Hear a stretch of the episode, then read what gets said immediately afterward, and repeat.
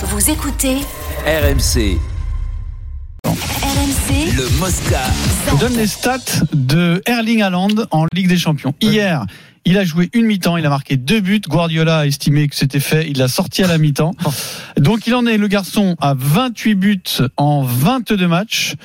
D'accord? Mais si on prend le temps de jeu, puisqu'il n'a pas fait 90 minutes à chaque fois, il les marque en Ligue des Champions un but toutes les 60 minutes. Erling Haaland en Ligue des heure. Champions. hein. Un but par heure. Sur cette saison, en première ligue, c'est encore mieux. Il marque un but toutes les 50 minutes. Tu te rends compte, on est presque à un but par mi-temps.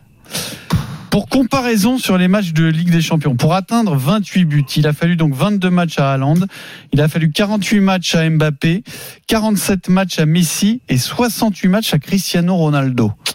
C'est dingue. Incroyable. Qui jouaient tous déjà dans des grands clubs. Et très jeune euh, en Ligue des Entouré de bons joueurs. ouais. T'imagines 68 matchs pour mettre Oh, c'est 22 buts.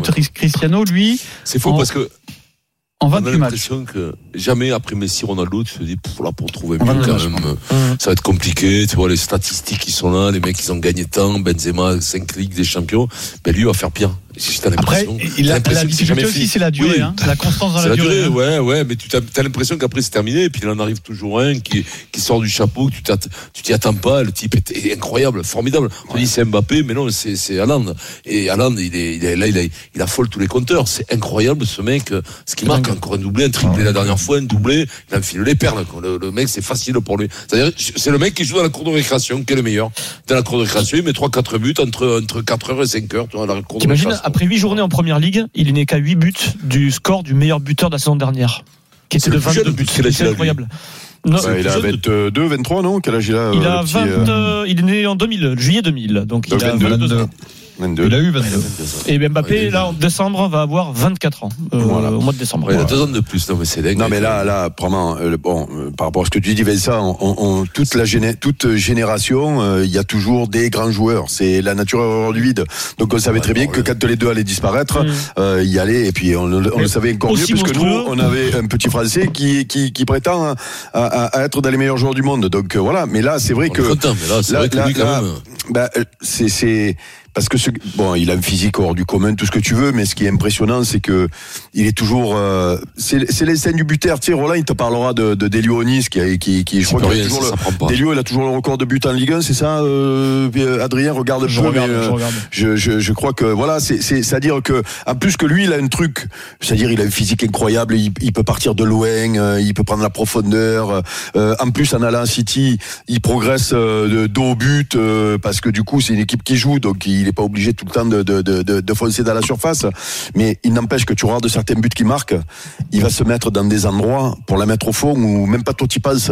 Et c'est pour ça que quand tu dis il faudra qu'il tienne, l'instinct du buteur, quoi qu'il arrive, les, les, Tu l'as les- tu l'as toujours. C'est, c'est, tu te mets là. Ça, ça tu- prend pas, ça, Eric. Ouais, ouais, C'est- non, c'est le talent. c'est, ça. c'est, Ouais, c'est le talent, c'est inné. C'est même pas Ouais, le talent, c'est inné. C'est un truc inné.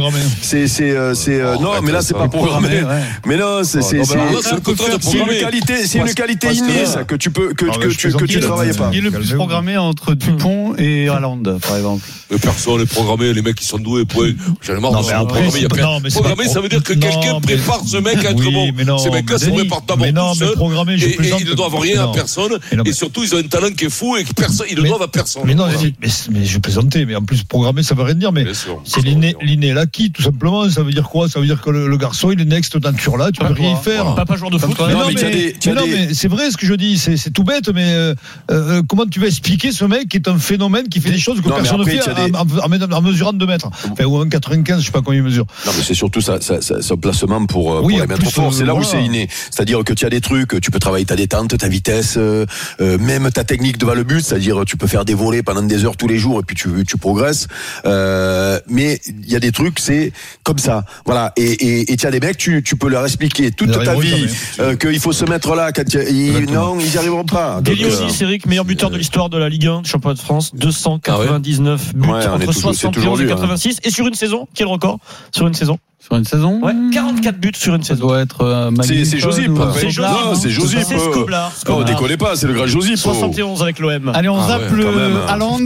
Et là, attention, on va changer de sujet. Pour tous les runners que vous êtes, nous allons parler du marathon des JO de 2024, dont le parcours a été On va le dévoilé hier. Et c'est un événement parce que ça fait débat. Julien Richard va t'expliquer tout ça. Salut Julien. Salut tout le monde. C'est la difficulté du parcours qui fait débat, Julien. Et oui, il y a ce but là-bas quand tu vas vers, euh, comment ça s'appelle? Le Mont Valérien. C'est celle-là. Vincent, il va aller souvent. Ils ont voulu casser les codes et ils vont casser les jambes des marathoniens. Je pense Paris 2024. 438 mètres de dénivelé positif et Ouais, 436 de dénivelé négatif. Ça, c'est les descentes et c'est très important. On va y revenir. Mais déjà, ça, c'est inédit pour un marathon olympique. Et même, on va élargir à tous les grands marathons qui sont extrêmement roulants où on va chercher un chrono. Là, ce sera pas du tout le cas. Mais d'abord, un peu d'histoire, parce que pour construire ce parcours, euh, le parcours de cette épreuve mythique des Jeux, Paris 2024 s'est appuyé sur l'histoire avec un grand H, Vincent, que tu connais par cœur, l'histoire de France.